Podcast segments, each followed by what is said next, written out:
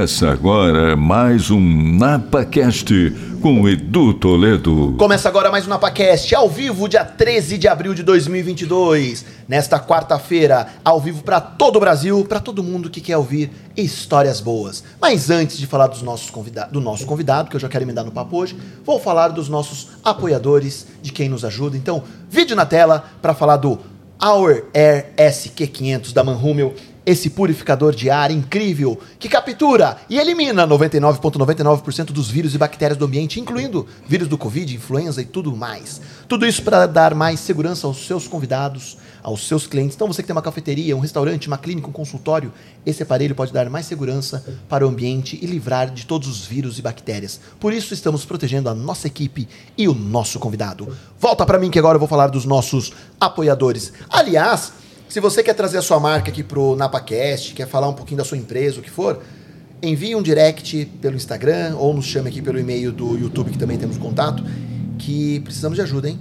E você quer apoiar de forma pessoa física, também tem um apoia-se para ajudar esse projeto a continuar no ar. E os nossos apoiadores que nos ajudam, tudo bem, hein? Alguém caiu, hein? Foi lá fora? Olha que profundo que tá o microfone, é bom demais.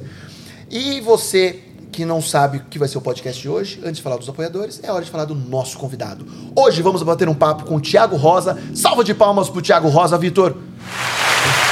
Mais aplausos. Aumenta o volume do aplauso. Abaixa o volume do aplauso e tira o volume do aplauso. Tiagão, Valeu, cara. Edu. É nice. Até que enfim, Tiago Rosa, para quem não conhece, é um baita produtor cultural, artístico, empreendedor nato. É o cara que traz os grandes espetáculos teatrais, festivais, o que for, show de comédia, teatro, musical, amigo da galera, amigo dos famosos, é o cara que promove, é o cara que entende de projeto. A gente vai falar um pouquinho hoje. Pô, Tiago, a gente podia falar um pouquinho da questão das leis de incentivo, se é bom ou se não é. Podemos falar disso também, né? Claro, Da- com da- da certeza. captura Vamos de entrar nesse recurso. tema É, político. É, é político. Sim, sim, mas nesse legal polêmico, disso. quer dizer, mas, enfim, também político. Também político. Vai falar desse mundo artístico, da produção cultural, quão difícil é trabalhar com arte, como foi na pandemia. Então, você que é curioso ou gostaria de estar nesse meio, hoje é o dia para a gente entender. E para presentear os nossos convidados, nós temos os nossos apoiadores locais. Então, Café Aromas de Bragança, pessoal lá, o melhor café do mundo. Mandou um café pro Thiago. Fantástico. Tem como marcar já na semana que vem pra vir aqui? Tem Porque sempre ganha. bastante, ganha presente. É. então- Tem um presente que, como eu cheguei atrasado, o podcast era às 18, eu cheguei às 18, eu não consegui buscar, mas eu prometo que eu vou te levar, porque é do seu vizinho, que é chocolate Nicolate. Opa, fantástico. Então, o melhor preciso- chocolate é, de Bragança. É, preciso te mandar. Então, vamos, podemos ir depois aqui. Olha que maravilha. E a marca na tela, tem a marca na tela da Total Grass, Fernando? Tem? Tem? Não tem. Tem? Tem. Não tem. Tá tudo bem, Fernando? Tá estranho. Tá estranho? Tá tudo bem? Deixa eu ver o que aconteceu, Fernando. Pausa dramática. Pausa dramática, aconteceu algo, Fernando?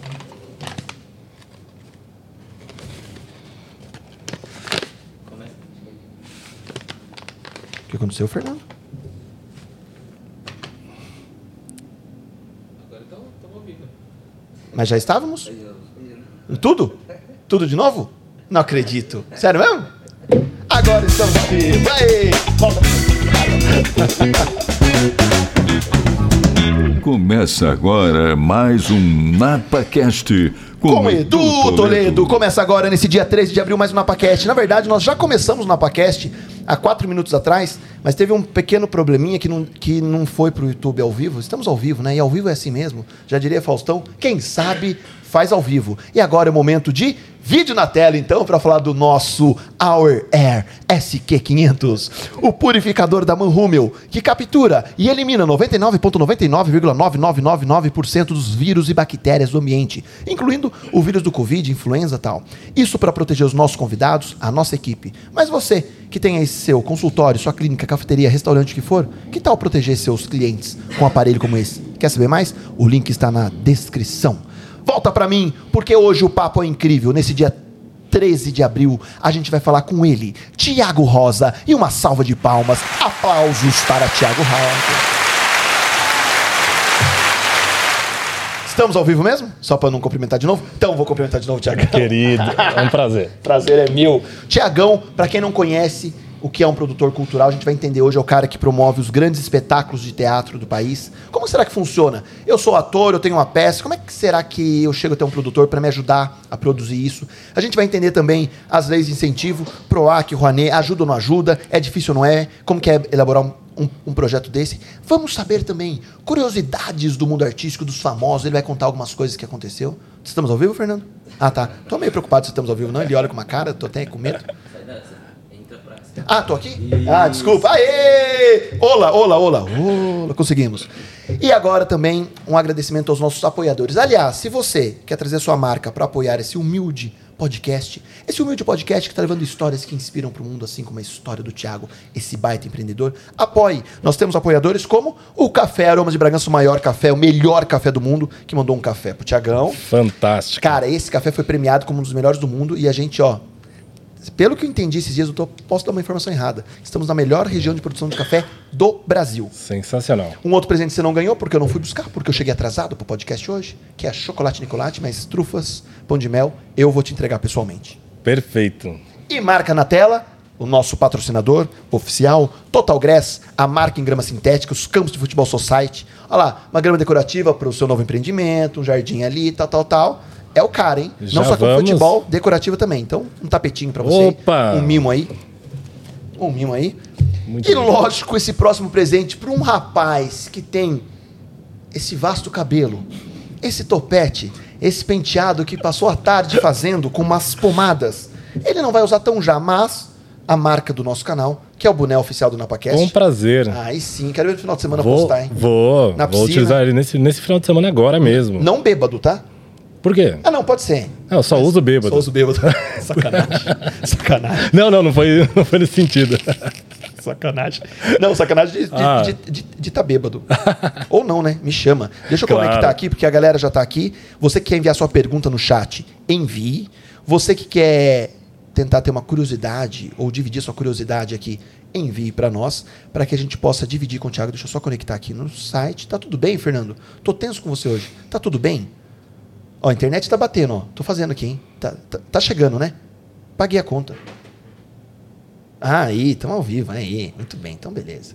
É o seguinte, galera, hoje a gente vai bater um papo sobre empreendedorismo, sobre carreira, loucura, produção cultural, produção cultural, pandemia. Será que o povo vai ao teatro ainda não vai? Vamos entender tudo isso com Tiago Rosa, Avanço Produções e Marketing. Tiagão, conta tudo, cara. Como você chegou nesse meio, como. E aí eu vou te interromper, cara, porque eu tenho curiosidade pra cacete pra falar disso, cara. Legal, legal, Edu. Primeiro, agradecer aqui a oportunidade de estar nesse podcast fantástico aí, que está cada vez mais crescendo pelo Brasil, né? E com essa estrutura aqui maravilhosa também, né? Você pode falar meu horóscopo com essa voz? Signo de gêmeos, o que, que vai ser? Gêmeos, hoje você vai entrar numa lua nova, vai sair, vai beber muito, né? Você estava falando de beber, Vou beber muito? vai beber muito. Uau! Obrigado. Tua Então, voz, né, cara? eu não Thiagão. sabia dessa voz ainda. Caraca, Thiagão. Eu, eu fiz uma vez na CBN, e quando eu saí da CBN, tava todos os. os, é, dos colegas lá, que você Sim, sabe, sim, mas sim. eu vou comentar aqui depois, né? É, os pais, né, que são.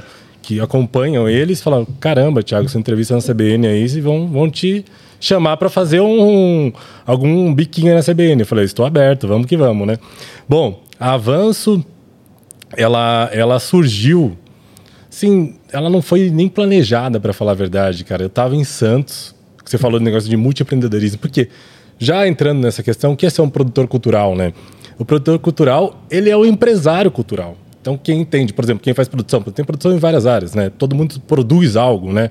Tem pessoas que produzem é, coisas na economia, enfim, etc e tal, produz musical. Ah, então, produzir nada mais é do que empreender. É a gente mesmo que está mexendo no nosso bolso, lançando a nossa cabeça a risco e colocando tudo isso para frente, né? E eu estava em Santos, eu já tive lá uma loja nessa época que chamava Amazônia Mix, cara. Era uma loja de sucos e vitaminas, que era um licenciamento do, do Pará, que a gente montou no centro de Santos, ao invés de ir para a área de Praia. praia, fala, porra, Porto, né? Porto legal aqui, vamos explorar essa galera aqui no bom sentido e trazer saúde. Deu super certo. É, inclusive, a gente ficou muito amigo lá do pessoal da tribuna, lá de Santos. Reportagem direto para ajudar. Iam lá todo intervalo para poder comer, beber com a gente. Foi legal, fiquei quatro anos e meio nessa, nessa história aí. Depois foi vendido, continuou lá por mais 8, 10 anos quase agora, só que não tá mais, que isso aí eu acho que é 2007, talvez 8 por aí. E, e aí, cara, eu tava num, num momento ali de terminando minha faculdade de, ainda de, de publicidade e propaganda e conhecia todo o meio artístico, já sempre gostei muito, sempre desde novo. Tenho amigos que tocavam assim violão, na galera, tal.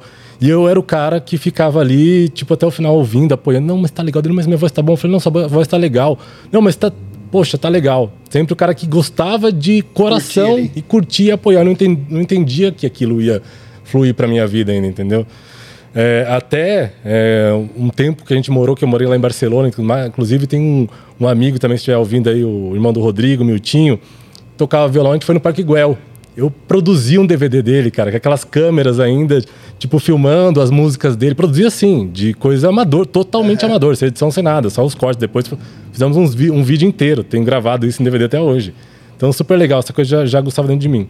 Voltando lá pro, pro raciocínio, pode me cortar a qualquer momento, lá, Você falou que esse podcast tem mais ou menos 5 horas, então. isso aí. Brincadeira, pessoal, aguenta firme aí que. Até às 11. É, surgiu uma oportunidade no Teatro Brás Cubas de Santos de estar fazendo um espetáculo. Porque a gente já apoiava lá com a Amazônia, é, não era alcoólico, mas tinha, tinha os drinks tal, não alcoólicos que eram feitos. Lá tinha uma coisa muito fitoterápica também, que trabalhava já com açaí, com poçu, taperebá, tudo que você imaginar. Bacuri, umas coisas bem doidas, assim. E, e aí é, surgiu essa oportunidade da Rose Padron, que era lá do, do Teatro Brás Cubas, ela falou ela recebia aqui uma peça da Aldine Miller na época. É, Virgem aos 40, até lembro até agora, o primeiro espetáculo que eu produzi na vida. E aí é, ela falou, poxa, você não quer fazer, Thiago, o espetáculo e tudo mais? Eu falei assim, mas poxa, eu não, não sei, eu tenho vontade, mas o que, que eu posso ajudar? Não, vamos fazer junto. Eu te falo mais ou menos o que era. Cara, me dei super bem na questão do produtor cultural que ele faz. Então ele, é, isso fazendo uma produção tal local primeiro, depois que você engloba outras coisas, outros processos, outras outras leis ou os outros mecanismos muito maiores do que aquilo que eu vi naquele momento. Mas o que que eu tive que fazer naquele momento? Eu tive que fazer a produção local de Santos. Então, o que você precisa fazer? Olha, para o cenário, a gente precisava de apoio, de tapete, de, de sofá, disso, daquilo. Fui atrás, foi super caoa lá, enfim, de, de Santos. Super tranquilo para conseguir patrocínio. Também o pessoal tava dando. É, já consegui articular um, um- tudo que precisava. Jantares e tudo mais, hotel e tudo mais. Então, tudo isso eu foi de uma forma assim, uma brincadeira para mim. Quando acabou, eu falei, porra, é isso? Tipo, e ainda com um dinheirinho lá naquela época no bolso. Falei, ah, então tá bom. Então, vamos começar, né? E aí as coisas foram aumentando. Isso há quantos anos atrás, Fernão? 2011 para 12. Vai fazer Ah, 10, 10 anos, anos, já. 10 é. anos. Foi quando surgiu, né? A Avanço não tinha né, constituído ainda, não tinha CNPJ, não tinha funcionário, não tinha nada. E depois é, comecei a fazer lá Praia Grande, Santos, aquela região. E depois vim e falei, poxa, voltar para Bragança. Bragança carece disso, né? Isso em 2012 já, né? E aí fomos é, trabalhando aqui, Casa de Cultura, né? Uma- um relacionamento assim, puta, formidável. Valquira aí, que já não está mais conosco, mas um cara também muito legal. Fabinho, que está lá hoje também. Isso foi, foi se tornando uma, uma coisa maior. E depois, inúmeros espetáculos foram vindo. Trabalhei muito tempo com, com Ari Toledo também. É, na época que a Marli Marley era viva. Falava muito com ela por telefone e tudo mais, para poder é, falar sobre pré-produção, os processos, sobre o Ari. Né? Ali foi uma escola, porque eles são da produção antiga. Eles são daquela produção mesmo, como fala hoje, né? Tem o Nutella e o Raiz, né? Eles são da produção raiz, Raiz. mesmo. O que, que produ- muda? Cara, muda, muda muita coisa para bom, assim, de, de excelência, que hoje em dia você acaba vendo muitas coisas que não acontecem nesse processo. Mas muda muita coisa também, assim, é, de um relacionamento que não tão igual naquela época. Eu tive atritos também, né? Acredito que nem vai estar ouvindo isso aqui, né? Mas Vai que. vai que, né? Mas a gente teve também, foram seis anos de trabalho, assim, em Curitiba a gente fez é, casas lotadas, então o avanço foi crescendo, né? São Paulo, Campinas, Curitiba, Mas, mas, Rio de assim, Janeiro. Me explica uma coisa tecnicamente de um produtor cultural. Exemplo, tem o, o Ari Toledo. O produtor cultural, ele pode chegar e falar assim, ah, Ari, eu queria levar você pra fazer um show, sei lá, em, Dayatuba, num teatro. Você topa? Topa. Beleza. E aí você vai lá, procura patrocínio tal, tal, e faz o show lá. Acabou aí. Ou não. Ou o Ari Toledo fala, ó, eu tô te dando, sei lá, uma agenda de seis meses, vai buscar show pra mim, e você trabalha exclusivo pro cara. Como é que faz? Como é que... Até pra galera que tá entendendo assim, será que um dia eu posso trabalhar como produtor cultural, produtor artístico? Como é que funciona? Sim. Legal essa pergunta, Edu, porque toda carreira ela é construída, né? Dentro de um, de um processo e tudo mais. E leva um tempo para você ganhar reconhecimento, né? Um dentista, um médico, um advogado que acabou de se formar, ele não tem reconhecimento. Se ele abrir um consultório, ainda ele vai levar um tempo, a não ser que ele traga o sobrenome da família dele, por exemplo, né? Então leva um tempo para a pessoa se constituir. E isso é exatamente o que você falou. Então você vai criando dentro do, do, do- do seu perfil de trabalho é, credibilidade mesmo. Por exemplo, se chegar num, num- um artista qualquer hoje, eu estava conversando com você, a gente vai chegar nisso ainda também, mas a Pode ir antecipando, vai falando. é, vamos jogando. O Jarbas, Homem de Melo, lá, enfim, baita diretor, hoje um dos maiores do Brasil, se não for o maior de musicais. É, marido lá da Cláudia Raia, estão no espetáculo agora também viajando. Concerto para dois, quem puder assistir um musical assim, fantástico. É, ele vai dirigir o meu próximo espetáculo. né? Maria Clara Gueiros, uma global aí, acabou de sair da Globo, acho que acredito no final do ano passado. 21 anos de carreira também, uma baita comediante vai estar nesse próximo espetáculo. Então, assim, tudo a gente vai criando para poder chegar nisso. Mas eu- o que você colocou foi legal. É, produção cultural, primeiro. A pessoa geralmente que faz produção cultural tem alguma coisa voltada para publicidade e marketing. Ou é boa na comunicação social, que engloba né, publicidade e marketing. E, e existe, assim, não de, acho que uns 6, 7 anos para cá, cresceu muito a gestão cultural. Então, a FGV tem pós em, em gestão cultural, tem ótimas faculdades no, no país com gestão cultural, porque o produtor nada mais é do que o gestor, o gestor de um negócio. E aquele negócio é um negócio cultural. Então, ele, ele precisa saber gerir de uma forma melhor. Acontecia que muito antigamente os artistas queriam ser produtores, né? Ou são até hoje. Eu, pô, sou, sou o ator, sou o diretor e sou o produtor. Mas não dá para ele fazer tudo. E também, às vezes, o ator ele perde um pouquinho do senso dinheiro. Ele quer fazer tudo, lógico, ele quer fazer tudo do melhor, do mais caro, do, do tudo assim, mas. E aí a conta às vezes não fecha. E para isso que precisa então de uma gestão bem apurada. O caminho tem o produtor local, ah, vou começar amanhã na raça, não estudei, não fiz nada. Não... Legal, você vai ter que começar. Você nunca vai começar com alguém com nome no mercado. Ah, vou ligar lá e vou conseguir. Pode ser que a pessoa consiga, mas ela vai pagar assim um, um como se fosse um evento fechado, um triplo, quádruplo do preço talvez, né? Colocando aqui. Não sei se vocês estão gostando de ouvir. É ótimo, tem que saber. E a- aí, depois da produção local, você vai, vai conseguindo ganhar credibilidade. Pô, fechei com a Arida, aí você fechou a Arida. Eu já fiz. Aí fui fechando com a, com a velha guarda. Juca Chaves, Ari Toledo. O Diogo Portugal esteve aqui, né? Eu trouxe para a região lá de Bragança. Poxa, Itatiba, Atibaia, Campinas. Fizemos vários locais também, um baita de um artista. E vai crescendo. Nani, que já esteve aqui também, já trabalhei bastante. Você vai ganhando referência e acaba você vendo que esse meio artístico não é tão grande assim, porque todo mundo, ó, você conhece Tia- Agora acontece uma, uma questão também das praças, que você falou, ó, eu sou tal pessoa daqui de, é, de Jundiaí. Campinas. É, Jundiaí, Campinas. Ah, então tá. Então, mas aí já tem o Radamés, que é um parceiro também. Radamés, grande parceiro. Trabalha hoje na Secretaria Produtor de Cultura. local. Local, né? Também nacional. Não, mas é, é. isso que eu, que eu não entendo. Eu produzo só para uma cidade ou eu trabalho como produtor para o artista? Porque quando você fala assim, ah, eu viajei com o Ari para várias cidades, estados, eu tava com o artista. Sim, sim. Aí você invade a praça do outro cara. É, é. Você Exatamente. vira produtor do. É. Mas, por exemplo, quando... eu tô perdido agora. Isso é ótimo. Vamos, aprender. vamos voltar, vamos eu voltar. quero, eu quero ser um produtor cultural. Você já é quando, um você, quando você fala assim, ah, é, o Jarbas, Homem de Melo, vai dirigir uma peça, a Maria Clara, uma peça minha. Como assim uma peça sua? Sim. Aí então vamos falar desse tema aí, mas antes, respondendo só a pergunta anterior, é, você que.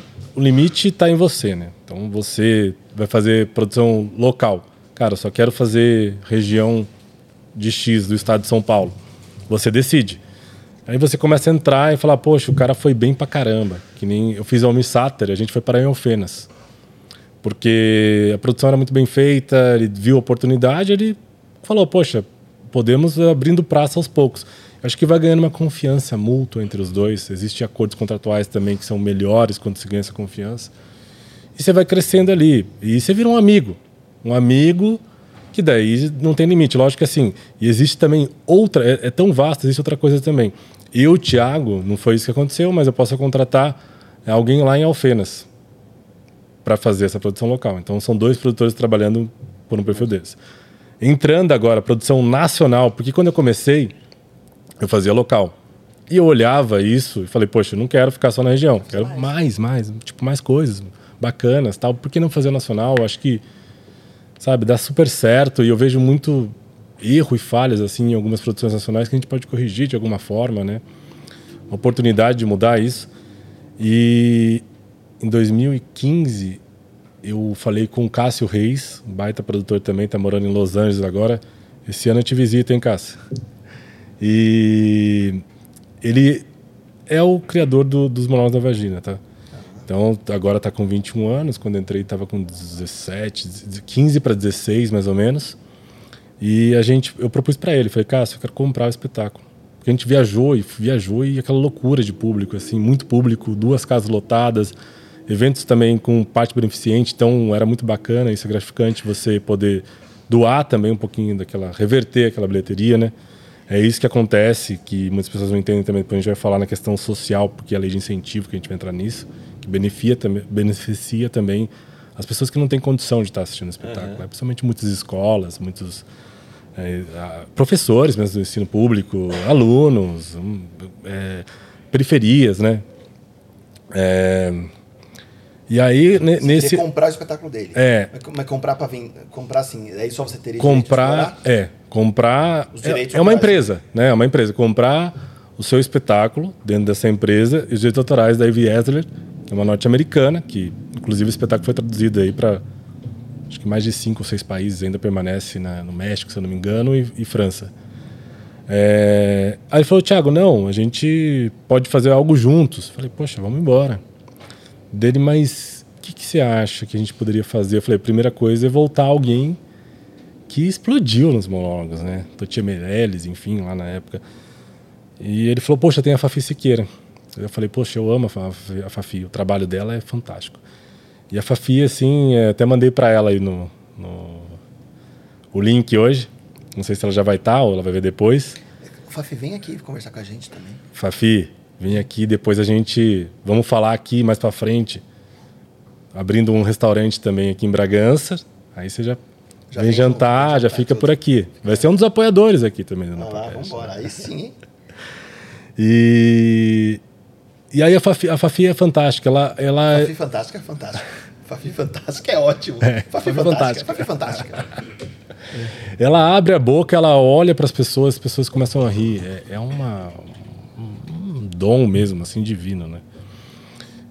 E, e essa questão do, dos monólogos, é, pô, beleza, ela aceitou. Então ficou Fafi, Siqueira, é, Adriana Lessa.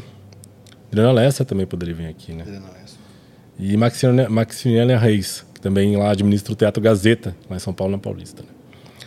É, aí veio essa ideia, mas que teatro? Eu falei, poxa, tem um teatro na Zona Leste, que na verdade é Anália Franco, bem bacana a região. Se chama Fernando Torres e era carnaval. A gente fez a, a, a maior bilheteria da história do teatro ali, que ele tinha aberto. Ele tinha uns 3, 4 anos. A maior bilheteria da história. E aí eu falei, poxa, é isso, cara. É isso, é isso que eu tenho que fazer para minha vida. E fui atrás de criar as produções nacionais. Já comentando uma das curiosidades, porque a gente vai falando e vai surgindo, né? Lá tinham 700 lugares praticamente, 690 e pouco, alguma coisa assim, se eu não estou enganado. E vendemos, cara, coisa de 15 dias. Hoje, hoje em dia você vende, as coisas acabam fechando assim na semana, ou uns dias antes, né? Lá estava tudo vendido um mês antes, não parava de vender. vender. E uma das sessões, é, aquela fila enorme assim para entrar e tudo mais, mas né, o pessoal comprava online, tinha que tirar na bilheteria.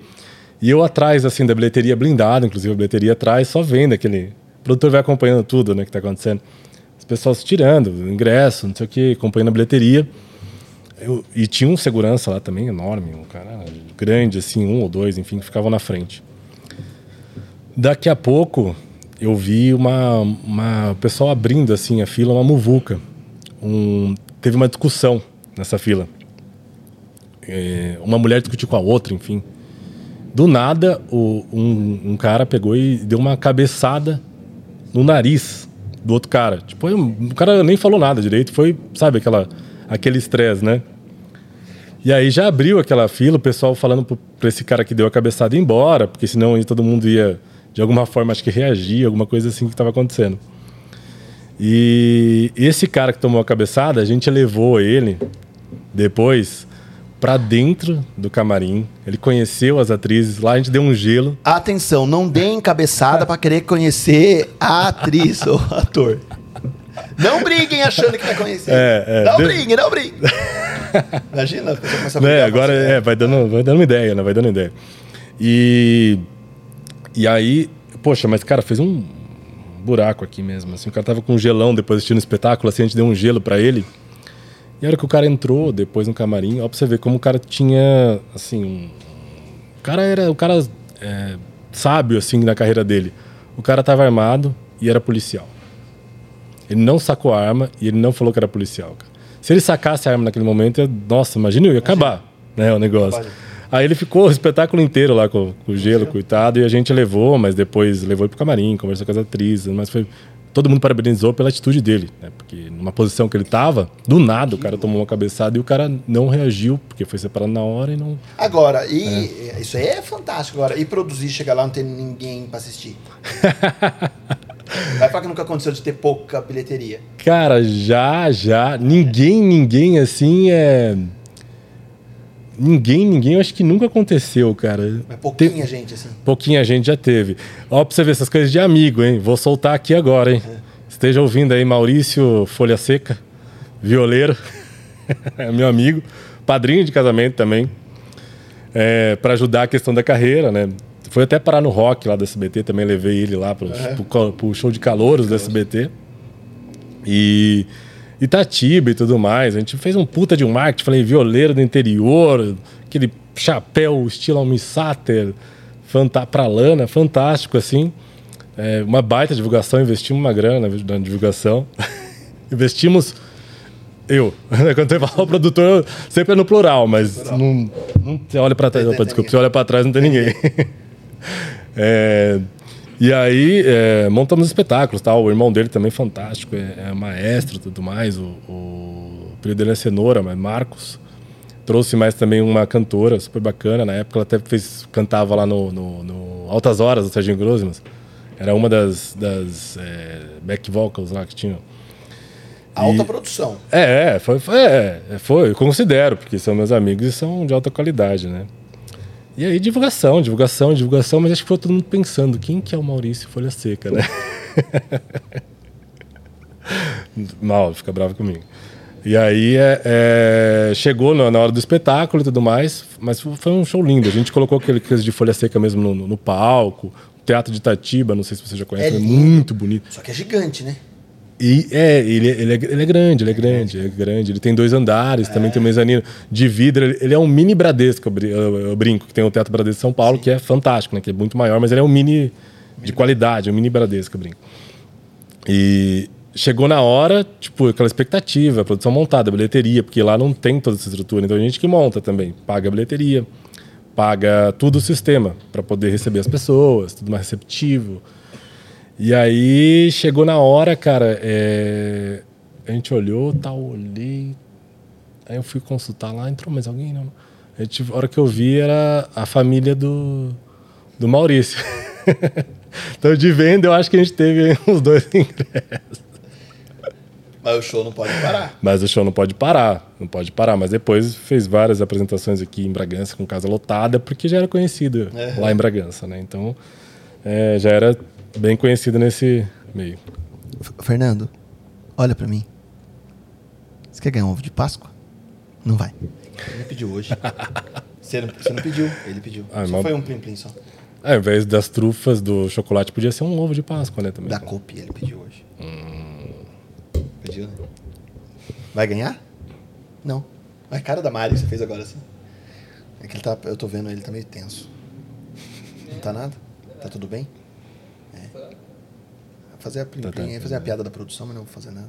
Tiagão, é, Diga lá. dentro desse, den- dentro desse cenário também, como é lidar com vaidade de artista, cara? Porque o produtor, quando você fala. É, é- é muito louco isso, né? Pra, pra galera entender.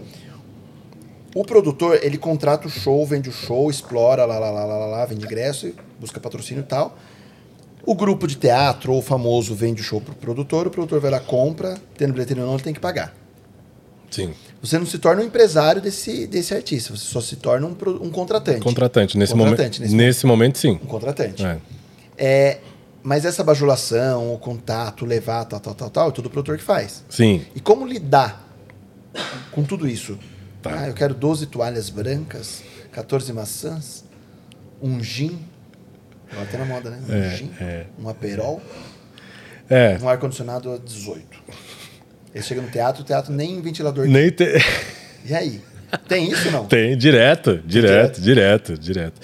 Assim, é, a gente sempre tratou de uma forma bem profissional, mas tem que ter um. Um tato. É, dos dois lados também tem que, tem que ter um relacionamento. Não pode exigir isso, pá, pá, pá, é isso, né?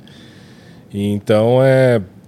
A gente cria. Esse negócio de bajular também, no começo da carreira, eu adorava, porque daí você ia e as pessoas olhavam. Uma vez fui com a Sueli Franco em Curitiba, daí chegou a Sueli, tava produzindo uma peça que chama Elze Fred, fantástico também, de um filme argentino.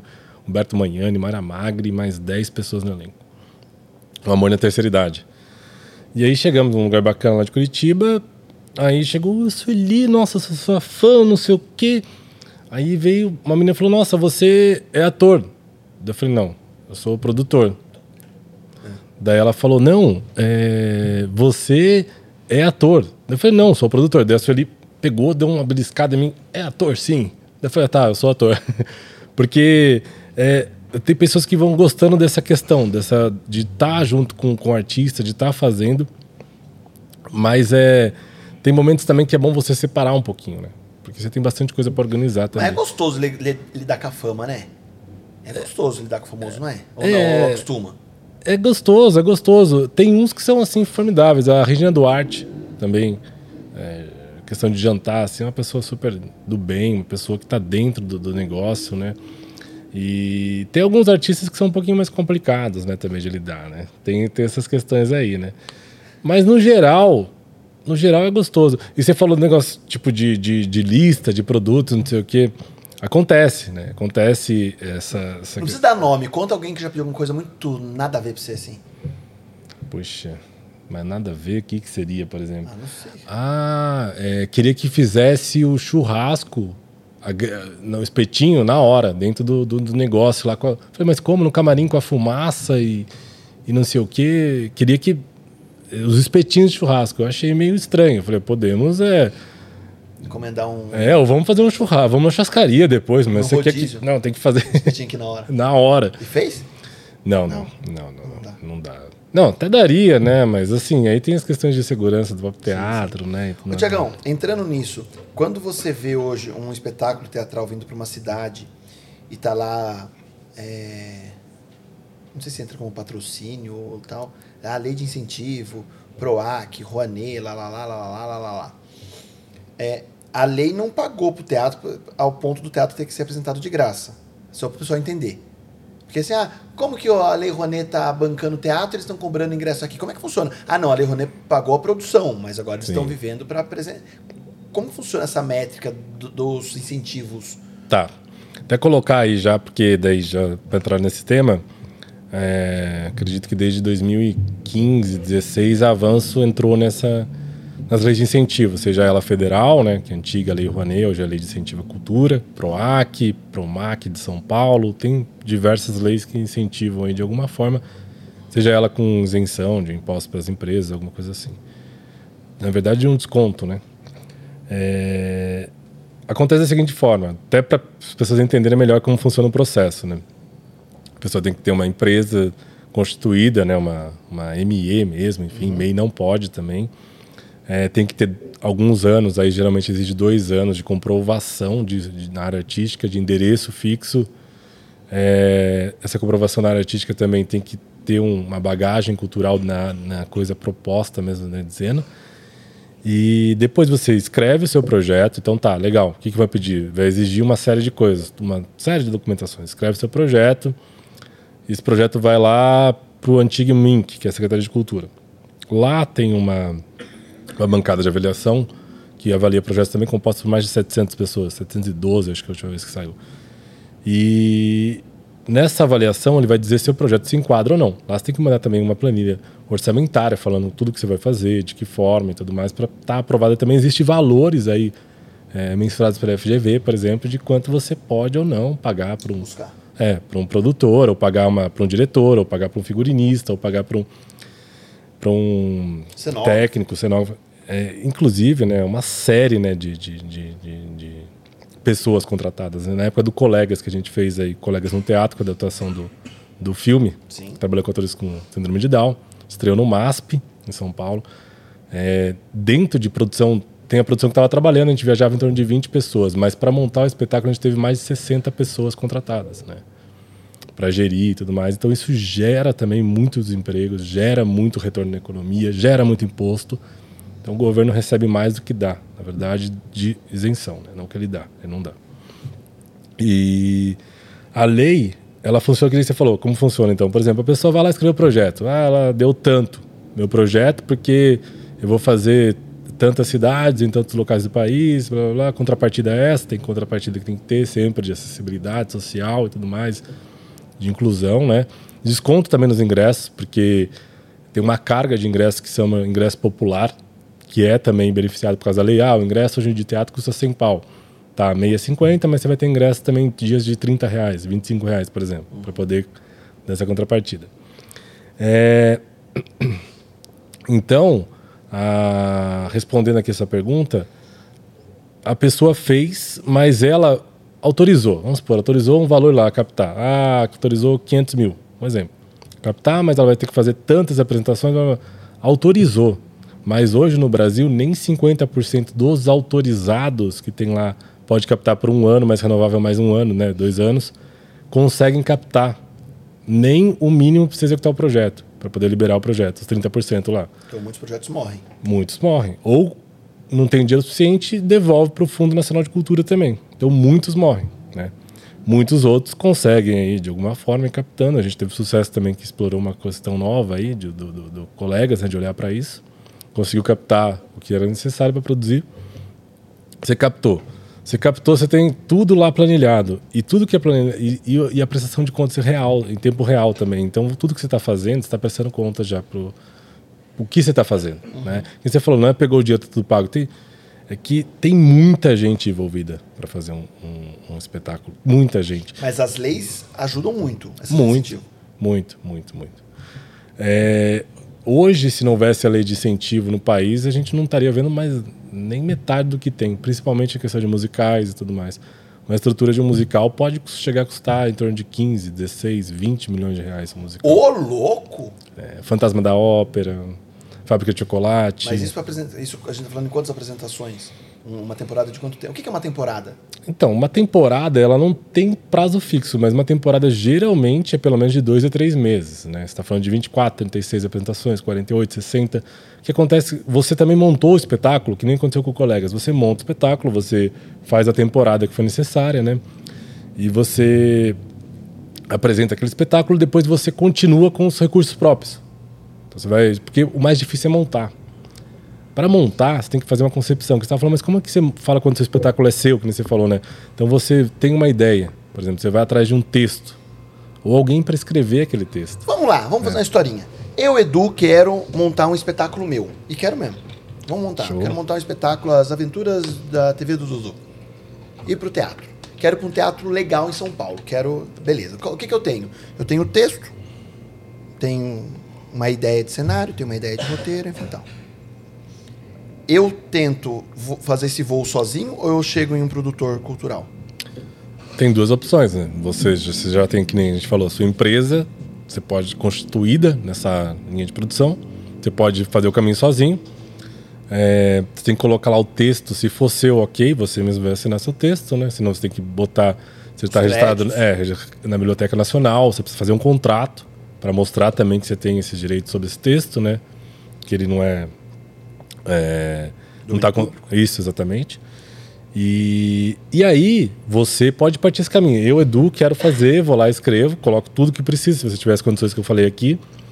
monta, manda o texto e vai sugerir. Olha, eu quero fazer tantas cidades no Brasil, quero estrear em São Paulo. E o legal, assim, é você ter uma base de planilha orçamentária, né? Então, existem na internet modelos aí pagos e não pagos, mas eu também tenho. Então, se quiser, se precisar, Não, mas eu Seguir. não quero lei de incentivo, eu quero fazer no particular. no não- particular, Também dá. dá, dá, dá. Não, eu queria saber de valores, cara. Como Eu assim? falar de grana. Qual é o espetáculo mais caro que você já produziu? O mais caro que eu já produzi, olha, Custo de, de pré-produção não, custo to- total. É tudo? Total, você tá falando? Depende, assim, porque, por exemplo, para produzir o Colegas, a gente tá falando em torno de 800 mil reais, né? Para O que, que produzir... engloba, por exemplo, uma produção de Espet- colegas, 800 mil reais. É, é, o que, que engloba esses 800 mil? Ensaio, cenografia, salário? Tudo, tudo. Começa muito antes lá. Você tem que é, comprar os direitos autorais da Gatacine lá do. Na época do Galvão. Ele falou, Thiago, legal. Poxa, essa ideia é fantástica. Primeiro tem que curtir, né? Porque o cara não vai vender só, falar, beleza, custa tanto, vende os direitos autorais. E aí, só que os direitos autorais é do filme. Você precisa adaptar para o teatro. Aí você paga para adaptar. Enéas Carlos Pereira, lá da TV Cultura também, um baita de um diretor. Porque colegas, me corrija se eu estiver errado, ele, ele nasceu no filme e veio pro teatro, é isso? É, isso. né? É, colegas no teatro. Ele é Teatro. do filme, né? O filme foi premiadíssimo, assim, e ganhou Kikita de Ouro em Gramado. Teve prêmios fora do Brasil também. A gente viu essa ideia, olhou, falou, poxa, Vamos bacana. É, vamos trazer pro teatro. Fomos buscar a lei de incentivo. Na época até também, quando veio essa ideia para buscar os recursos, também comentei com o João lá também, que está com uma produtora hoje também. Beijo, João Gianni. É. Gianni, Gianni, pronúncia? Gianni, mas ele, ele falou que tem que chamar também de Vasconcelos também, porque senão o pai dele fica bravo. Tá bom, João Vasconcelos, esquece o Gianni. Agora a mãe fica brava. Você é da mãe? E aí, é, depois captamos, enfim. Então, mas 800 mil foi é, mais ou menos assim. é, quanto tempo de uso? Olha, foram. Porque foi primeiro, foi uma temporada no MASP, depois teve circulação no estado de São Paulo. Né? Então você está falando assim da temporada para montar, que é o mais caro. É, nem se montar uma estrutura, você vai montar uma empresa. Vai abrir lá o restaurante que a gente está falando, né? o Orfeu, Sim. em breve. Então é um restaurante, é uma gastronomia diferenciada. Daqui a pouco a gente fala Vamos dele. falar dele daqui a pouco. E então, primeiro você gasta, né? Por quê? Estrutura. Estrutura de que forma que você vai montar a estrutura, o que, que você vai adaptar, o que você vai montar, quantos profissionais vão estar envolvidos, quantas pessoas vão trabalhar, né? Então, a mesma peça acontece mesmo, arquiteto, engenheiro, eh, mestre de obras, eh, fornecedor, blá. espetáculo é a mesma coisa. Então, veio texto original do filme, adaptação, adaptação de Leonardo Cortez, lá o premiadíssimo também. Deve estar assistindo aí também o Léo. Um beijo, Léo. É, indicações aí do, do Shell, prêmio Shell, ganhou. Nossa, o cara é um gênio, fantástico. Depois, é, você organiza uma agenda de ensaios. Esses ensaios tem que ter um local para esse espaço, então você paga a locação, você paga todos os artistas por ensaio, você paga o transporte dos artistas. Quando a gente fala, por exemplo, do espetáculo que, a gente tá, que eu vou produzir ainda, vem do Rio. Então você fala de passagem aérea, de táxi, de hotel, de alimentação e de ensaio. E outras cositas mais, que às vezes os artistas demandam algumas coisinhas aí, né? Pra, enfim, de comida, que a gente estava citando aí, umas coisinhas Isso só pra ensaiar. só para ensaiar, só que são 30 dias, Normalmente é 30 dias de ensaio? no mínimo, Todo dia? todo dia. Mesmo, pula às vezes, assim, um sábado, se, domingo. mas se o artista tem outro compromisso, tá em outra peça, num filme, na novela, Aí que tá. A gente vai fazer, por exemplo, um espet- toma na cabeça. É, então. O que aconteceu, que nem na época dos monólogos que a gente tava estourando, a Fafi teve que sair para ir pro Multishow, para fazer um, um seriado lá e tudo mais, e o teatro sempre perde pra TV, né? Perde porque a TV Paga mais. muito bem. Então não tem como. É, acontece isso. Por exemplo, é, tem um amigo meu que produziu um espetáculo também que, com a Fafi, é o Hudson Glaber, ele é diretor lá do. do caramba, no Frei Caneca? Do. Wolf Maia. Wolf Maia. O Hudson também, poxa, um parceiraço também. Que a gente tem outro texto junto, que é o Hudson apresentou que o Gabriel, Chalita também fez um texto pra gente produzir Mazarop, musical. Isso aí tá em processos. Então, Caraca. seria bem legal também. E uma coisa que o Jarbas gostaria de atuar também, se fosse um- o, o Mazarop. é. E, E ele produziu um espetáculo com a Fafi e a Sueli Franco, as duas que eu trabalhei. Trabalhei com a Fafi, trabalhei com a Sueli Franco e a Fred. As duas, a, a Fafi estava em São Paulo, só que tem casa no Rio, só que tem casa em São Paulo também. A Sueli no Rio. E a agenda das duas, assim, começaram a ensaiar à distância. Depois em que se encontraram, então teve muitos é, complicações nesse processo. Foram poucos encontros, então fica uma coisa mais difícil mesmo. Mas acontece muito disso. Acontece outra coisa. Quem tem contrato com a Globo, que quase ninguém mais tem, né? Quem tem contrato com a Globo também geralmente não libera para fazer espetáculo de sexta de sexta-feira. Sexta-feira tem gravação, então só pode no sábado e domingo. Aí você tem que ter stand-in. A stand-in também tem um custo de ator também. Então, vamos supor, se eu tenho. O stand-in, porque não sabe, é como se fosse o reserva do jogador de futebol. Isso, exato. Não podemos falar reserva, que é chato. Mas é. Mas é. Um substituto. Substituto. É. E tem o mesmo salário. Ela vai substituir, só que às vezes ela só fica no banco, que nem você falou, no camarim. E não vai trabalhar. Não, nem no camarim, não vai nem para o teatro muitas vezes, só que você precisa estar pagando um salário porque a pessoa tem que estar disponível. Né?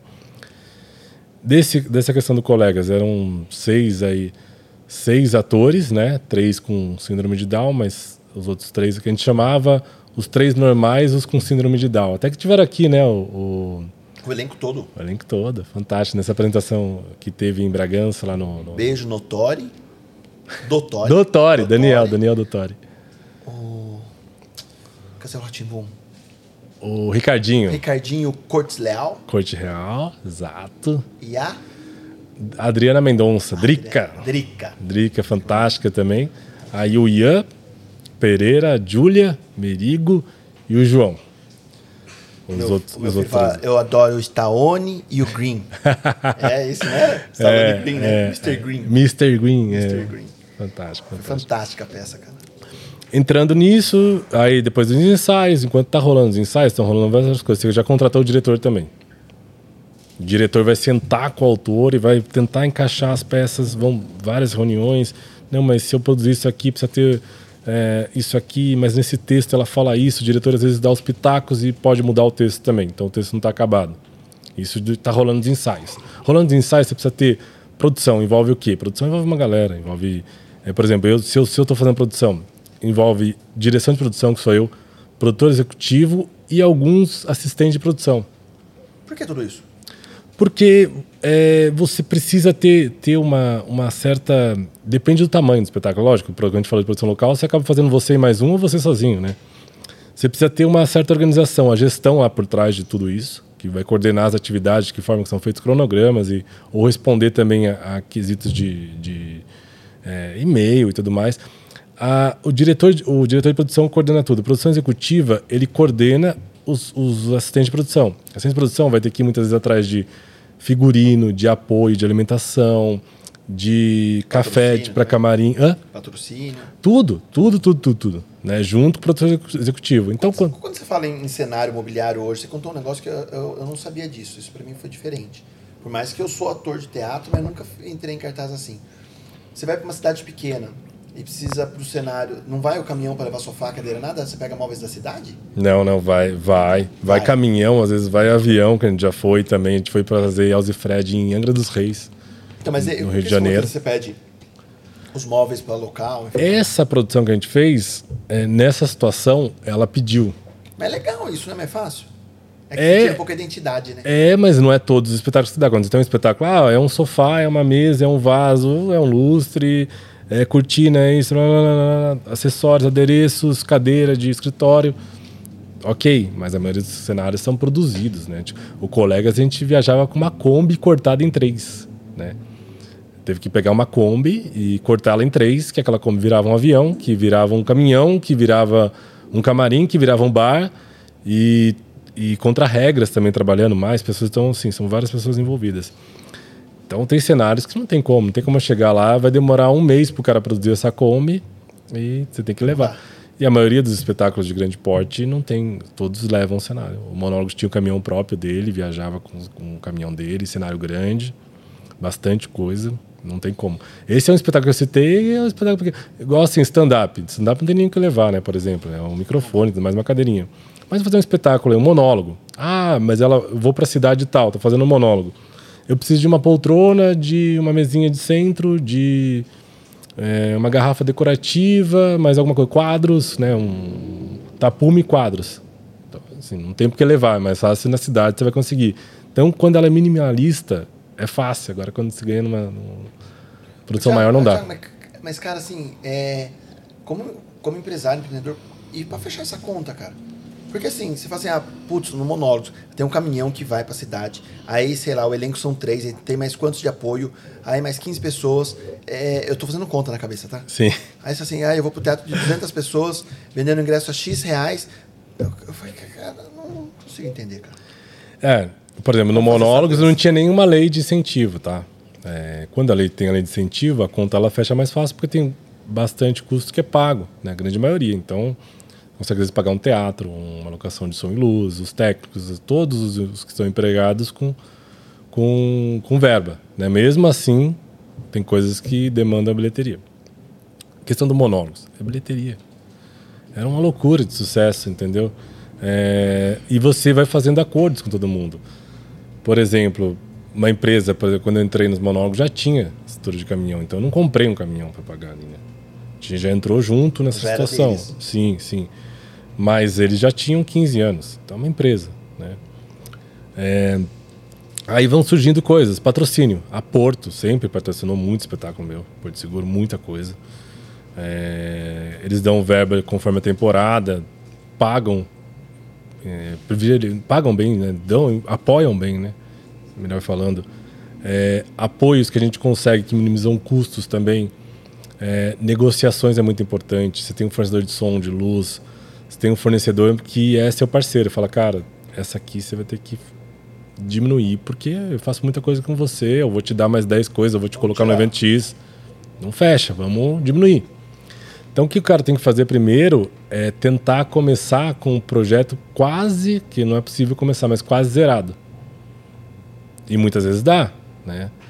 É, e isso não é só para teatro, né? Pra- tudo. É para tudo, né? E questão de esportes também, da- de projetos esportivos.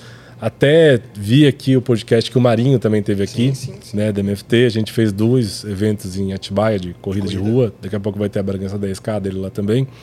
A mesma coisa, você precisa correr atrás de apoios locais. Em Atibaia eu tinha muito relacionamento. E. Mas a galera patrocina, cara. Cara, tá mais difícil, mas eu sempre vim com, tentando eh, patrocínios não é, depende das cidades, não locais, patrocínios de quem já patrocina, por exemplo.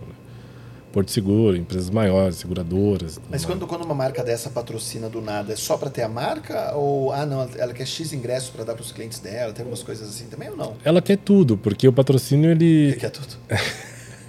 quer estar no palco, quer É. falar junto. quer. Quando foi Patati Patatá, queria acessar o camarim pros clientes e tudo mais. Um pessoal que, de infantil que fez aqui. E aí você tem que ter o Somebody Love pra saber. É, a gente tem que ceder uma parte, tem que falar com, com o pessoal no camarim e falar, não, vai entrar 10, 15 pessoas desse patrocinador, desse apoiador, não, não, tudo bem, bem. É assim, o patrocinador ele vai ganhando uma notoriedade, que ele vai se transformando num, num cara que ele é primordial. E eles têm um certo é, domínio da situação ali que ele precisa comandar mesmo. Ele não pode servir, ele precisa comandar, porque se ele não comandar, ele não consegue fazer a coisa acontecer da forma correta. né? E, e aí, desculpa, você tinha perguntado da. Agora fugiu ou não? Você tinha falado agora? Até eu me perdi, porque agora eu tô. É, tô, tô falando muito, tô, Não, tô ficando tô seco aqui. Pergunta outra coisa. Não, não, tô, não tava, eu tava perdido na questão dos, dos patrocínios. Falei, Caramba, Hum. Como é que fecha? como Entendi. é que fecha a conta? É verdade. Aí é isso, é tentar minimizar ao máximo para que a bilheteria ela possa te render. O cara, forma, o cara que está nos ouvindo no podcast hoje, que não tem uma estrutura, que quer montar o seu espetáculo teatral, o seu show, o que for, por conta própria, enfim tal. Ele chegar no dia do espetáculo com tudo zerado e o lucro dele tá só voltado para bilheteria, ele já está muito à frente de, de outros projetos. Já ajuda muito. Muito, muito à frente. Porque é, por que, que a pessoa ela pensa assim? A pessoa que vai produzir, falando menor ali, né? Não da produção maior que é hoje que a gente está falando também. Ela fala, eu vou pagar tanto, meu custo é tanto, porque é alto. Teatro não é barato, som e luz não é barato, nada é barato, divulgação não é barato. Outra coisa, divulgação você pode conseguir muita coisa, como eu sempre consegui muita coisa também em Curitiba, de coisa de 8, 12 outdoors na cidade. sem custo, só pagando a colagem lá, né? É, quando lá abria as portas SBT, Band, a gente fazia uma. Nossa, jo, tudo, Jovem Pan, fazia um milhar de Pra entrevistas. divulgar mesmo. Para divulgar, então, divulgação também tem um custo, mas você consegue minimizar ele também, né? Assessores de, de, de imprensa começam a ajudar também. E se esse cara conseguir fazer isso, na verdade, o cara tem que ter relacionamento. Relacionamento é a base de tudo. É tudo. Network. É network. E muita gente quer estar lá. Quer estar lá e quer estar lá do artista. Quando você fala Almir Sater, que eu fiz lá no Monte Negro, Zé Cabaleiro, é, nossa, muita gente. Quando você coloca nisso, Rangina Duarte, Marcelo Serrado, Tem gente que fala assim: ah, você me pediu um patrocínio aqui, eu vou pagar, mas eu, mas eu só pago se você deixar eu dar um beijo no Almir Sater. Tem, tem.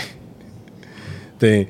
Não, não- dessa, exatamente dessa forma, mas é. Quero É, conhecer. é, é, é, gostaria de. Cara, deve ser uma encheção de saco também, não é? É, é, você fica aquele tipo. é, todo mundo pedindo aqui, do Almir Sater, assim, eu não sei como as pessoas conseguiam meu contato de todo lugar, assim, Por exemplo, do Thiago, Brasil. Thiago Rosa, amigo, amigo pessoal de Jarbas e Cláudia Raia. A minha mãe é fã da Cláudia Raia, Thiago. Você não pode pedir pra mandar um beijo? Nossa, rolou várias vezes, várias vezes. E assim, pessoas perguntando, eu já falei que também com o Almir Sater, inclusive, é, o Almir também é uma loucura, assim, a gente fez São José dos Campos, assim, uma loucura de público. É, não sei como, surgindo pessoas de vários lugares, assim, conseguiu o telefone, acho que ficam assistindo muito e vinham falar comigo, falavam, meu filho tem, ama, nossa, de paixão, não sei o que, outro, meu filho tá doente e precisa muito ouvir a voz do, do Almir Sater. Aí eu fui lá. Aí não aguentei, porque, mas, mas esse eu fui. Mas tem mais 15, 20, 30 que vem, né? É, é. E isso, a gente tem que ter um jogo de cintura também, né? É, Fica difícil. E o artista fala assim: pô, Tiagão, você me pagou um, mas você bombou aí na bilheteria, hein? Dá pra dar uma dividida aí? Não tem isso aí? É, Tem, Os caras tem. com. É que tem duas modalidades, né? Não sei se é, dá pra saber aí direito. Existe uma modalidade que você, você compra fechado, né? O Só que- artista fala: o que que é comprar fechado? O artista fala assim: meu show custa mil, é mil. É, ou artista ou agência, né? Sim, sim, mas é mil, é mil, acabou. É. Se eu vou dizer. lucrar 100 mil em cima, sorte é minha. É. E se eu vou perder 10 também, o azar é o meu. Você tem que Exato, cara. exato. Beleza. Né, Oswaldo Montenegro, por exemplo, inclusive assim. Agora, é, existe outros que o que eu tô falando aqui, eu falo, nossa, Thiago, você falou que era isso, depois o cara vai ligar lá numa agência, eu falo, você falou que era isso. É que assim, existe um relacionamento. sim. Não, não, existe também um relacionamento, que nem eu falei, tem que construir uma carreira. Quem tá falando, de onde tá falando, quem é você, o que você fez, mas dá para construir, nada, né? É, você, você colocar o mínimo com base na bilheteria também. Ó, meu mínimo é tanto para fazer, só que é o que for maior, a bilheteria. E aí é a hora que o produtor fala: puta que pariu, que bilheteria do Caraca. caralho. E aí devia ter pago esse cara. Agora, quando fica aquela dor de barriga apertada, você fala: ufa, graças a Deus só perdi tanto. Vamos supor, né? Perde muito. Então, depende do mínimo que você colocar e tudo mais. Você vai tentar amortizar tudo Que isso. modalidade com- você, como produtor, prefere trabalhar? Cara, eu, eu sou uma pessoa que eu gosto do, do- Eu tenho uma certa simpatia pelo risco, assim. Que é simpatia pelo risco. Ah, de correr, de empreender, de daquele friozinho na barriga, de mudar todo o cenário, tá tudo errado, tá vendendo pouco, mas por que tá vendendo pouco? A divulgação tá certa, ou, sabe? Tá dando errado, vamos... Então, então vamos reconversar o valor também. Vamos reconversar o valor, não vou pagar isso porque não tá dando. Então eu gosto de... de, de, de- Eu não sei se eu gosto, cara. Eu acho que as circunstâncias me levaram a isso também, sabe? Negociar, negociante, né? Porque é- é- eu acho muito legal isso. Eu acabo produzindo algumas coisas porque o cara já vem aqui, é, né? A gente fez umas noites de comédia stand-up, enfim e tal. Sim. E aí quem fez a ponte comigo foi o grande Luiz França. Beijo pro Luiz, Steph. A gente precisa voltar com as, com as coisas agora. E o Luiz é um cara do relacionamento. Sim. Então ele falou assim: ah, vamos estrear a noite de comédia stand-up em Bragança com o Diogo Portugal. Falei, Opa, Ô, bora. incrível. Ah, vamos agora trazer Nani Pipo. Oh, que... Sérgio Malandro. Oh, que É. incrível. Mas assim, eu não teria, se eu ligasse lá pro agente, o Sérgio Malandro falou, Sérgio Malandro, É. quero um É a show seu em Bragança. é. Não. E o Diogo é a mulher dele. Ah, o Diogo é a mulher É. dele. Não, não vai rolar. Então assim, opa, peraí. Opa, peraí. Primeiro do dia. Aê, o pessoal tá esperando meu, meu bordão. Opa, peraí. chegamos. Opa, peraí. Tá tudo bem. Eles fazem compilando que eu falo 80 vezes, opa, peraí, no, pro- no- no podcast. Só foi uma por enquanto. então, então só falta 79. Tô bem nisso. É. É, diante disso. É, seu besta. Vê se não é seu carro que disparou o alarme na porta do estúdio. Não é? Não é o meu? Não é o meu? Nossa, o seu buzinou? O meu não. É, tá tocando alarme aqui do lado do estúdio. Vocês não ouvem porque o nosso microfone é muito bom, mas alguém bateu num carro aqui na porta. Não, acho que não é o meu também, não. Talvez não. sei lá. É, eu gosto disso porque eu vejo o quanto o relacionamento favorece. Quando a gente conversa com o Luiz França e fala, vou trazer uma Nani People, é relacionamento. E é engraçado isso, né, cara? Porque quando eu entro no meio artístico, ouvindo. Semana passada a gente estava conversando sobre contratações do mundo sertanejo. Aí os caras falaram assim: não, é, que, é, é o seguinte, tem um contratante que faz muita festa, muito show tal. Então ele chega pro, pro fulano de tal e fulaninho de tal, que é duplo sertanejo, Casa Terra e Sobradinho. Chega pros caras e fala assim: viu o seguinte, eu quero comprar para 2023 10 shows seus, 15 shows, antecipado já. Não sei o que eu vou vender. Quero 15 datas. Sim, E o cara vai lá e compra, o poder de barganha dele é maior, sim. e aí, logicamente, ele consegue vender no preço melhor e é bom pra todo mundo. Porque daí ele fala assim: ah, o cantor cobrava pra fazer esse show 100. Mas como eu tô comprando 15, é 50. E aí, a- um possível terceiro contratante queira contratar ele no mesmo dia, vai falar assim: não, é 150. É. Né? Então, assim, é, o, o networking para esse tipo, para o meio artístico, você acha que facilita muito? Muito, muito. Muito, muito mesmo, por exemplo. Você citou até para próprio do Luiz França, né? Hoje em dia, assim, é, graças a Deus, se pegar o telefone e ligar para um, uma dúzia de pessoas, pelo menos aí, eu consigo uma data, um evento, falar com alguém, me atende, uma dica, uma Direto. sugestão, uma ajuda, na hora. Então, assim, é, é, esse network, ele vem com o tempo e ele ajuda demais, né? Você citou dos shows, é, esse tipo de modalidade de você comprar, vender, blá, blá, é, pouco tem hoje também, assim, porque existe essas barreiras, porque eles sabem que pô, o artista vai fazer uma coisa com o artista, por exemplo, paguei 50 mil e estou vendendo por 80, 100. E eles já veem isso, né, com uma outro sentido, né? Então, é, é, existe a possibilidade de você comprar mais barato, que aconteceu com a Avanço também, a gente comprou uns shows aí logo no início da pandemia e ainda não colocou e vai colocar. Existe a possibilidade e isso congelou, porque muitos aumentaram Você agora. perdeu dinheiro na pandemia com isso? Não de ganhar, de ter investido antes? Teve, teve três que eu tentei quebrar contrato e não consegui. E até agora não sei se eu vou receber, o que a gente vai fazer. Tem uns que estão não estão mais aí, não sabe se vão voltar. Então assim, perdi, perdi um pouquinho sim. A produtora também ela ficou parada esse tempo aí com essa questão, né? Mas já com, com esse espetáculo aí que é o Tô Louca, mas não tô sozinho, a gente já tava já numa fase aí de pré-produção. Só esses- deu uma congelada. Esse, esse espetáculo, alguém que te, chamou pra criar ele desde o zero ou você que quis criar? Esse foi diferente. Os outros, por exemplo, colegas lá, foi desde o zero, Elzi Fred e tudo mais. Tá. Esse espetáculo, ele, ele nasceu de uma outra forma. É, tinha um patrocinador que tinha interesse numa comédia, nesses moldes mesmo, que é esse, bem escancarado, é uma empregada doméstica, tem vários relacionamentos e tudo mais. É as curiosidades da vida de um relacionamento de uma empregada doméstica. E, e aí eu fui atrás, falei com a, na época, Raquel Duarte, que ela é sobrinha, inclusive, da Regina. Ela falou, olha, eu tenho uma amiga aqui que está com um texto. Aí eu falei, poxa, bacana, vou falar com ela. Chama Esther, Esther Milha também, mandei para ela agora, um beijo também. E ela, ela mandou o texto e ela escreveu com o Maurício Guilherme, inclusive um dos que, que escreveu no Sai de Baixo também, né? O- Gostei do texto, bacana e tudo mais. Falei Jarbas, Jarbas já, já linkou, então a coisa foi nascendo a partir desse O momento. Jarbas entra como diretor. Diretor, diretor. E Maria Clara Gueiros, também atriz. Agora, a maior parte das vezes, o que acontece? É a ideia que a gente tem, por exemplo, enfim, algum criativo, alguma coisa, olhou, pegou um livro, ou montou, ou escreveu, se no caso, o produtor também pode ser o escritor, né? Escreveu o texto, vai produzir. Eu costumei sempre ver muita coisa, consumir muita coisa, ver muito teatro, filme, livro, cinema, tudo. Então, da ideia de ir lá jogar para cá. Poxa, isso aqui pode virar um espetáculo de teatro, né? E agora também está tendo um crescente muito grande no Brasil de musicais brasileiros, inclusive um que é um sonho de estar produzindo aqui é o Mazarop, né? Também que a gente já tem o texto do Gabriel Você Chalit. já fez algum musical ou não?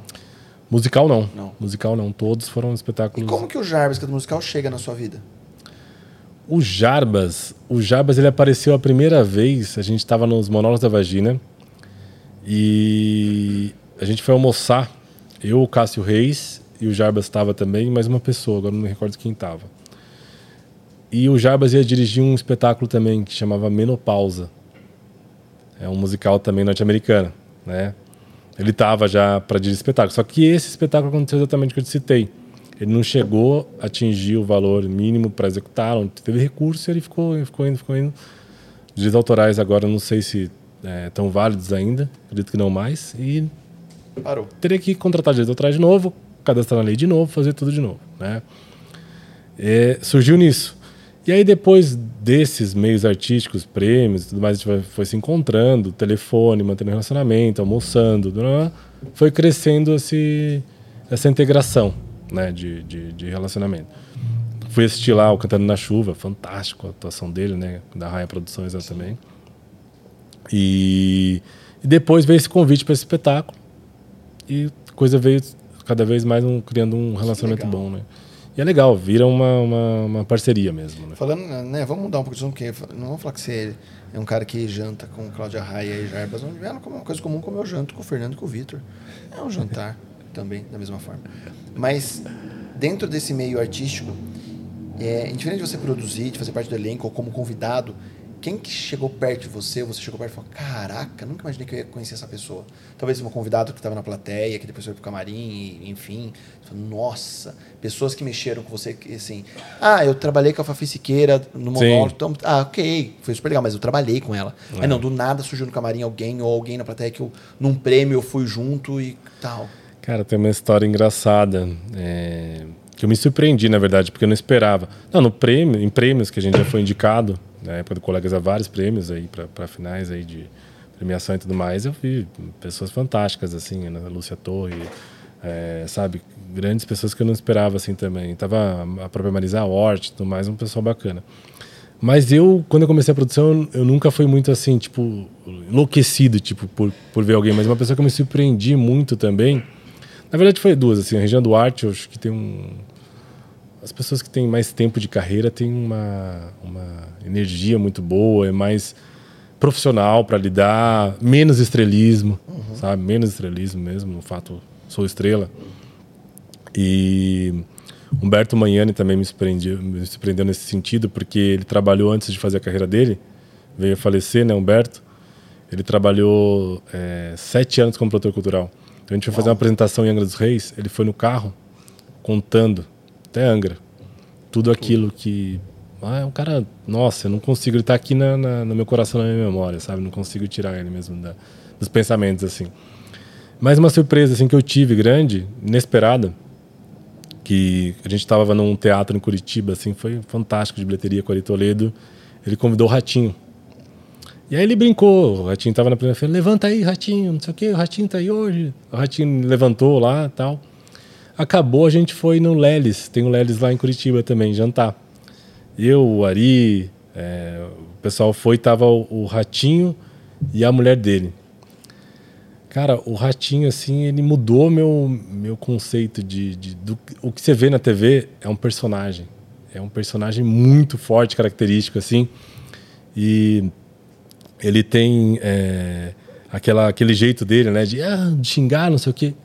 Quando ele tá falando com você e no jantar ele falava tão baixo e Gentil. calmo, cara, e uma gentileza, uma educação. Eu falei, não é possível, cara. Eu tenho que falar pra esse cara. Falar, ratinho, não sei o quê. No outro dia até fizemos uma visita lá na, na, na fazenda dele. Então foi uma coisa que eu não esperava. Tipo, aconteceu do nada. O Ari não me avisou que ele tava na plateia, avisou. No palco, em cena. É. Avisou, tipo, ele pôs na lista lá, alguém da produção já colocou e tudo mais.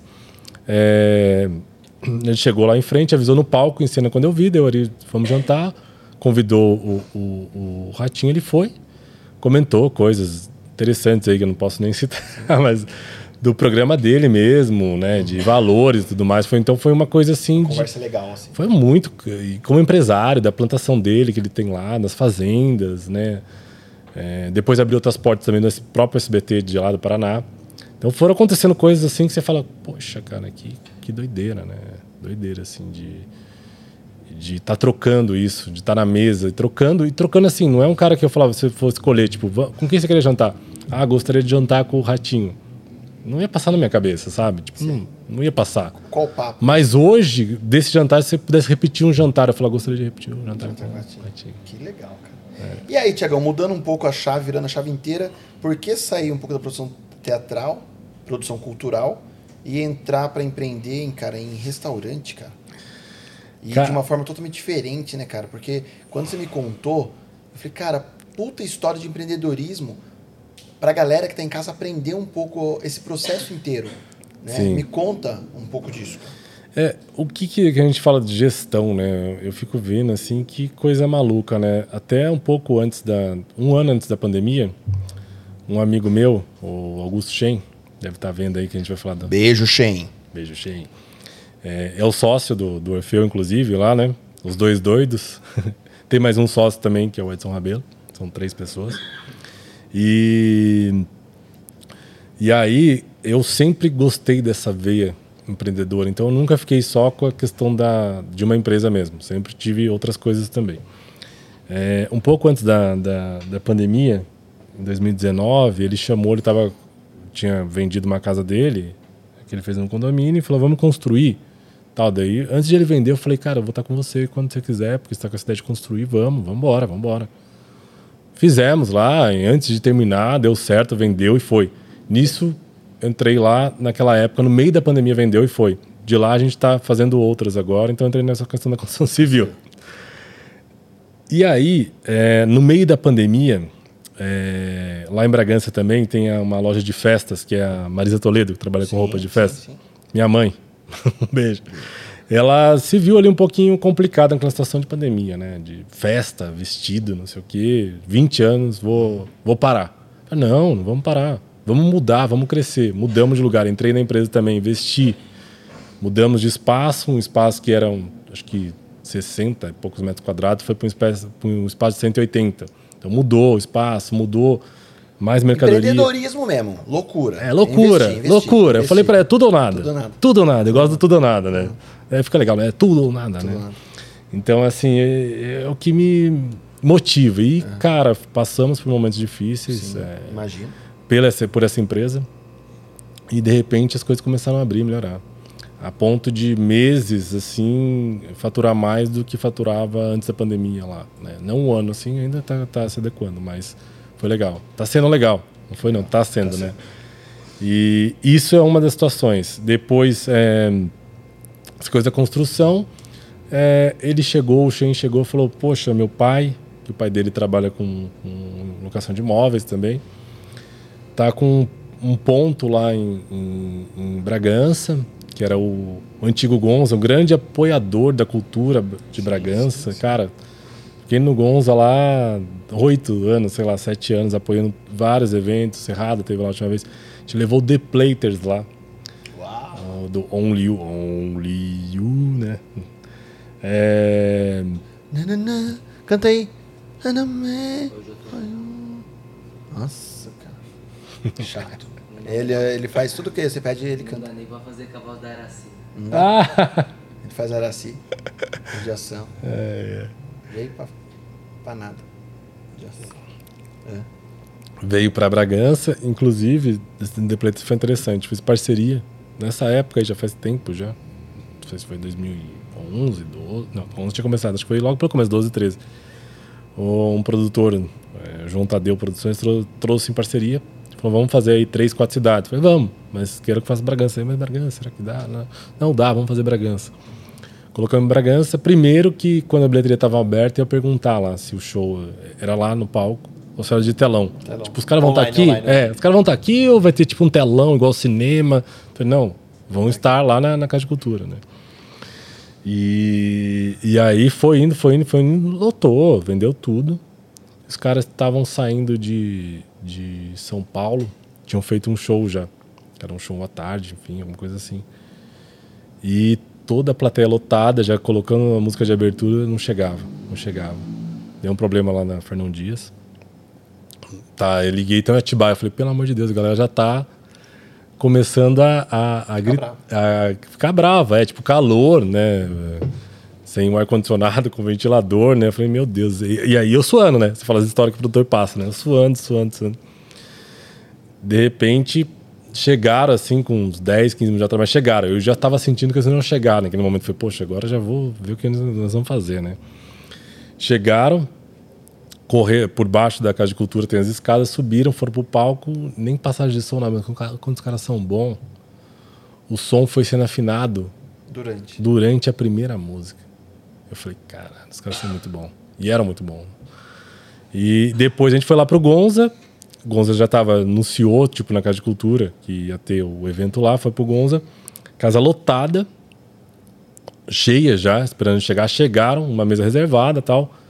Daqui a pouco. E e era as quintas-feiras que tinham jazz lá, alguma coisa assim. Daqui a pouco os caras levantam e vão lá dar a palhinha. O próprio The Players né? falou: Poxa, os caras tiveram um show lá dentro do restaurante, cara. Quanto, quanto custa isso? E esse lugar que tava disponível para alugar. disponível para alugar. E aí o Augusto falou, poxa, cara. Eu falei, é... E o ponto é, na minha opinião, assim, né? na- na- do melhor assim que poderia ser para Bragança, né? A localização, né? A estrutura que já estava ali um pouco. É... Falei, poxa, mas como que é, né? E eu já tinha essa ideia de anos atrás de estar fazendo restaurante. E a gente trouxe toda essa ideia é, cultural também. Então vai ter palco interno, palco fora, vai ter uma decoração também um pouquinho mais voltada para arte, cultura, entretenimento. Tentar levar lá é, convidados, quem sabe, fazer um NapaCast ao vivo lá também, Ué, por que não? não é? Ué, por que não? Seria fantástico. E aí veio essa ideia. Veio essa ideia e começamos a, a, a bolar. Fomos atrás de um chefe de fora. Hoje ele mora em Jundiaí, né? mas ele já está com a gente aqui montando cardápio, já está com a gente fazendo compras de pratos e tudo mais, louças. Na Hilton Santos também, um fantástico assim na época. Em 97, cara, não, não lembro. Isso aí ele me falou, fui pesquisar, né?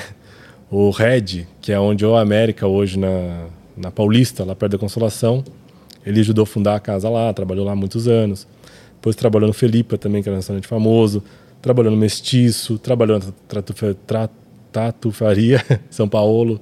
Então, assim, ele tem um, uns 25 anos mais ou menos como chefe.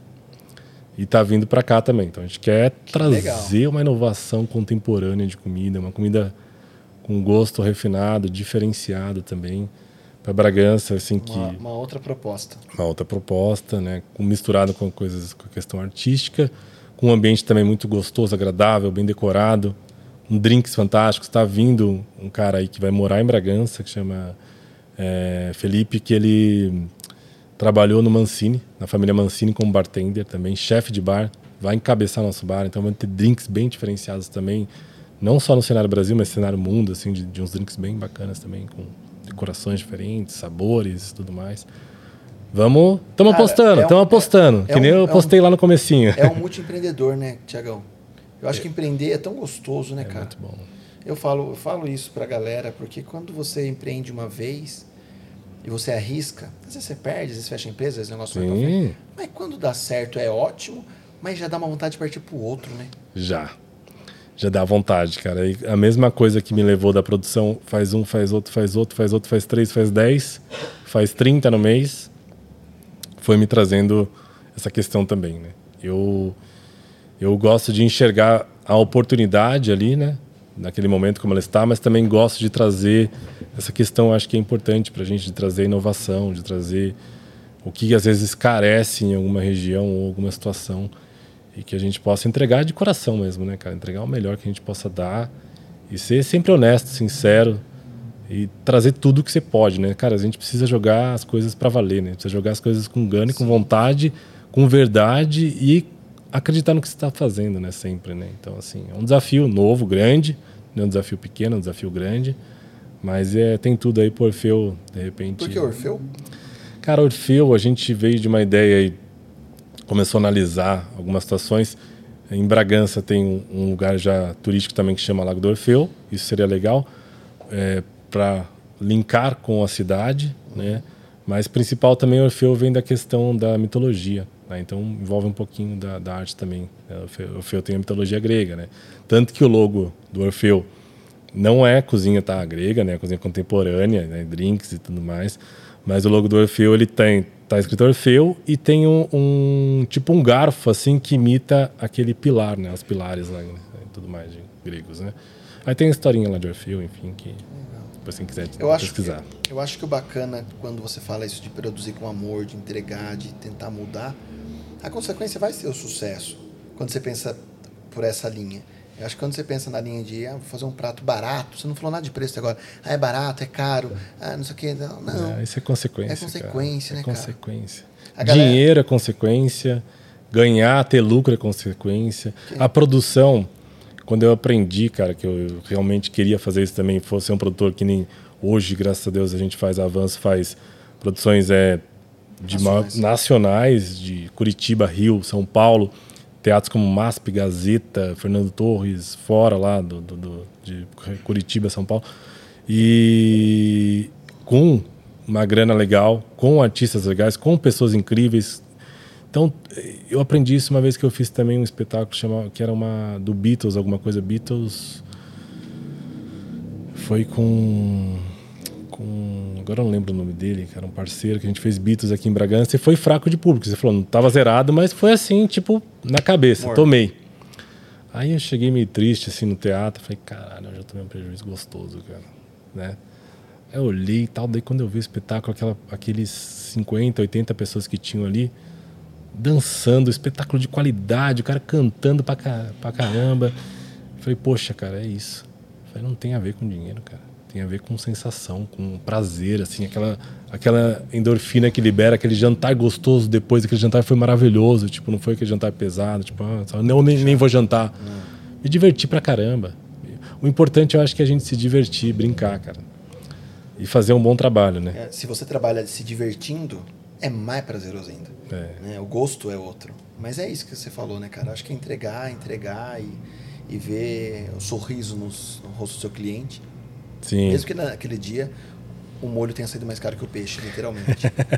Agora você fez uma analogia com as duas coisas, né? Com o restaurante e com a produção. Foi É boa. isso aí, é gostei. isso aí, é isso aí. gostei. Mas é isso, Tiagão. Eu É. acho que o bacana é a galera entender que está em casa, que está ouvindo esse podcast, é, o quão multidisciplinar você pode ser dentro do mercado que você atua.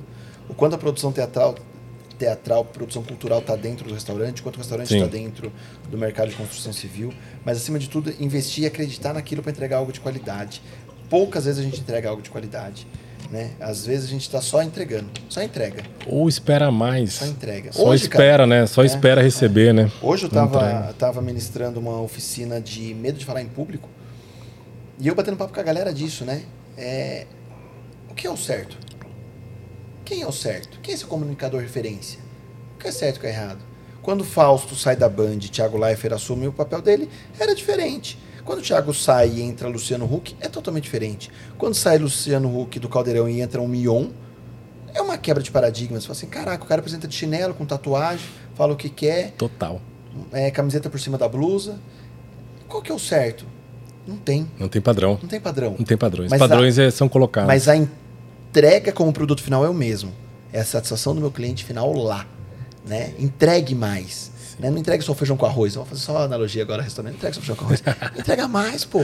Sim. Porque quando você fala do restaurante, você não vai entregar no seu restaurante só pratos. Não. Você vai ter momentos lá de confraternização de empresa, pedidos de Exato. casamento, Oh. separações, divórcio, tristeza. Ah, eu vou lá porque aquele prato remete à minha avó que fazia algo, tal, eu vou lá porque remete, Sim, enfim tal. sim. Então é, é, é legal ter essa, essa visão do todo, mas sempre buscando a entrega do produto final ali, né? Exato. Eu espero que as pessoas vivam uma experiência, assim como elas vivem no teatro, né? Tanto que a gente fez uma divulgação do Orfeu também, quem puder seguir lá, né? Orfeu Gastronomia. Orfeu Gastronomia no Insta. Insta. Arroba Orfeu Gastronomia. Boa. É, falando dessa questão de Orfeu, como se consagra, aquele frio na barriga que tem antes de abrir um espetáculo e tudo mais, exatamente isso. Então, quem entrar no Orfeu, a gente quer, vai ter, tem uma escada lá que a gente planejou, mas sentir mesmo o gosto, você está entrando ali. Posso estar viajando aqui, né? Mas de repente a gente constrói uma ideia, né? Então você vai sentir ali, eh, entrando naquelas escadas, sentir, eh, entrando naquele ambiente tudo que foi feito com muito cuidado, a decoração, o bar do jeito que tá, as luzes posicionadas, os spots, a adega, é, sentar na mesa e viver uma experiência única. O prato foi pensado, né, harmonizado, todo cuidado, a entrega na cozinha, a cozinha vai estar aberta, vai ser uma cozinha bem aberta para todo mundo ver. O que tá acontecendo? Pode visitar à vontade, vai ter forno de pizza. Então, assim, é, vai ter uma galeria, uma brincadeira de, uma, de um corredor de galeria de arte, nada da arte assim, mas é uma, digo assim, vai ter alguma coisa ali, um lambe-lambe, uns quadros abstratos e tudo mais. É, então, eu quero mesmo que as pessoas sintam aquela experiência, sabe? Quando você senta num lugar, você olha, fala, poxa, como que a pessoa veio com cuidado aqui, é, cuidou todo o processo, cuidou de onde você vai sentar, cuidou da, Tem do que que, você todo, vai né, comer. cara? Não vê só ali o que tá na cara. É. Eu, tô dar- produzindo, né? Hoje minha esposa, Ah, até é? a Roberta, um beijo também, que deve estar assistindo. Muitos beijos hoje, né? Para ser Muitos programa da beijos. Xuxa. É, ela falou: Você percebeu que você está produzindo o restaurante? Falta de produzir, realmente, né? Eu falei: Tô fazendo todas as etapas de do produzir. pré, do pós, até abrir a cortina e receber o aplauso final. É. É isso. É isso aí. É isso. Fantástico. Quanto você no seu negócio está fazendo uma produção assim? Se preparando, ensaiando, testando, né? Fazendo a cenografia, montando figurino, montando a trilha sonora, vendendo ingresso, esperando o público, abre a cortina, apresenta o que você tem e no final a galera de pet ovacionando. Né? Quando você faz isso pela sua empresa. É. Aliás, um spoiler. Cadê? Ah, faltou as palmas agora, hein? Faltou as palmas. As palmas, se eu puder. Ó, Eu vou repetir isso. Eu vou repetir tudo que isso vai virar um corte. Eu vou repetir tudo isso. Estou na câmera, Fernando? Estou bem posicionado, Fernando? Vou fazer um corte agora. O quanto, o quanto no seu negócio, na sua empresa, no seu comércio, você produz de uma forma como se fosse um grande espetáculo. Você faz o pré, ensaia, prepara figurino, cenografia, trilha sonora, vende os ingressos, abre a bilheteria, seu público está lá, abre-se as cortinas, você apresenta o seu espetáculo e no final o sucesso é garantido através das palmas, com todo mundo de pé, aplaudindo você. E assim. Tá ótimo, Davi, obrigado.